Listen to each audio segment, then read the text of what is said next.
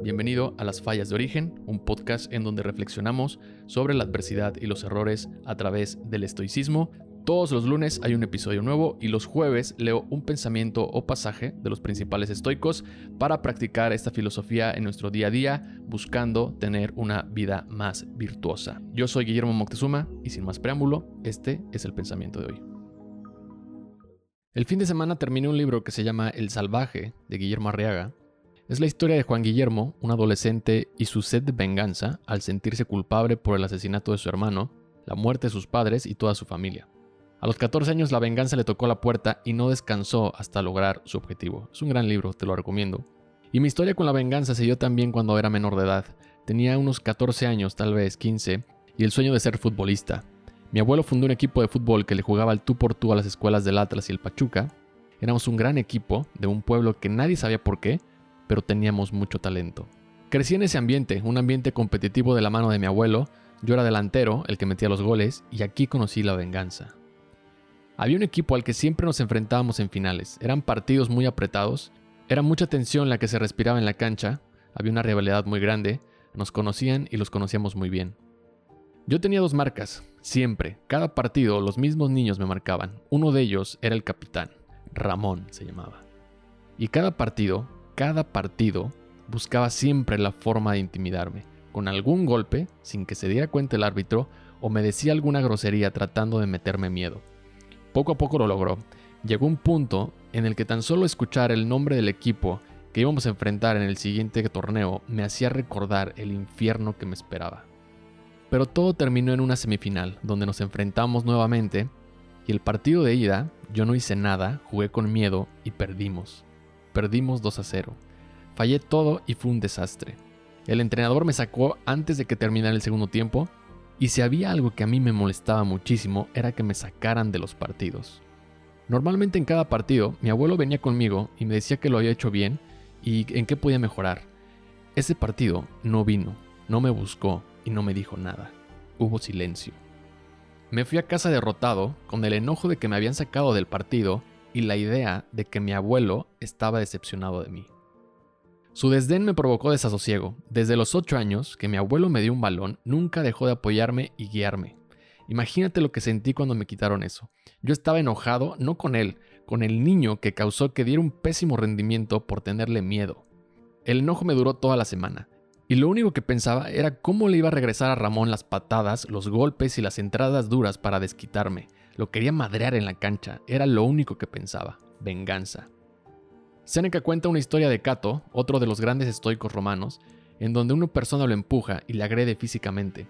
Al terminar la pelea, Cato se rehúsa a aceptar una disculpa de la persona que lo agredió, diciéndole, no recuerdo ni siquiera que me hayas golpeado.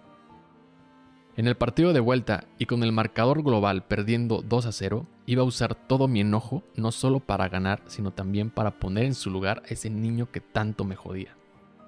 Llegamos a la cancha, nos pusimos los uniformes, a unos metros estaba el equipo contrario, pero yo no veía a Ramón. Busqué mis espinilleras en la mochila y me di cuenta que las había olvidado en la camioneta. Cuando cierro la puerta de la camioneta para regresar, en el carro del lado escucho a alguien decir, no te olvides de pegarle al 9, Métele miedo, písalo o dale un codazo, que no te vea el árbitro. Pero no le quiero pegar, me pueden expulsar. Pues que no te vean, pero pégale, es más rápido que tú y si se te va, vas a ver cómo te doy yo en la casa. Era el papá de Ramón quien todo este tiempo le había dicho a su hijo que fuera de esa manera conmigo, y si no lo hacía, al parecer a él le tocaban los madrazos en su casa. Ahí se fue mi venganza. Todo lo que había planeado para chingarme a Ramón desapareció en ese mismo instante.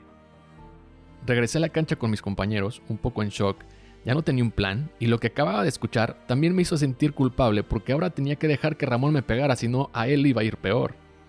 Comenzó el partido y en el primer balón que tuve, Ramón, como de costumbre, me llegó fuerte. Su padre aplaudía fuera de la cancha, los entrenadores me alentaban, más enojados que entusiasmados, y mi abuelo, siempre con las manos atrás, miraba contemplando la situación. Tenía que hacer algo o me iría a casa otra vez con el enojo y la derrota.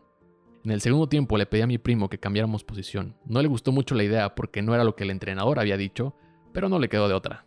Me alejé de Ramón y comencé a disparar desde fuera del área, algo que no hacía muy seguido. Mi primo se encontró con los rebotes y empató el partido.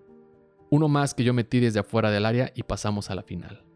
Al terminar, Ramón se acercó y chocando los puños me dijo, buen partido. No sé si eso en el fondo fue un agradecimiento o qué, pero se sintió bien. Cuando me estaba cambiando, mi abuelo se acercó y me felicitó como siempre. Me dijo, pensé que te ibas a ir también a las patadas con el niño, pero fuiste más inteligente y cambiaste tu estrategia. Le sonreí y entendí la lección que me había dado. Siempre decía que el fútbol no es solo perseguir el balón, sino pensar lo que vas a hacer antes de que lo tengas. La venganza no se persigue con más venganza. Lo mejor es cambiar de estrategia y la mejor estrategia es tomar distancia. Aléjate siempre de la venganza, no pierdas tu tiempo. Marco Aurelio dice, la mejor forma de vengarte es no haciendo venganza.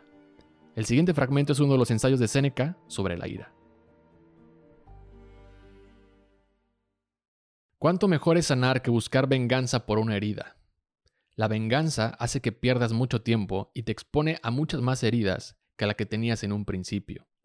La ira siempre dura más que el dolor. Lo mejor es tomar el camino opuesto. ¿Acaso alguien pensaría que es normal regresarle la patada al burro o la mordida al perro? Gracias por escuchar esta reflexión. Te invito a darle like al video o suscribirte al canal para no perderte ningún episodio todos los lunes o los jueves o escucharnos en cualquier otra plataforma de streaming. Que tengas un gran día. Bye.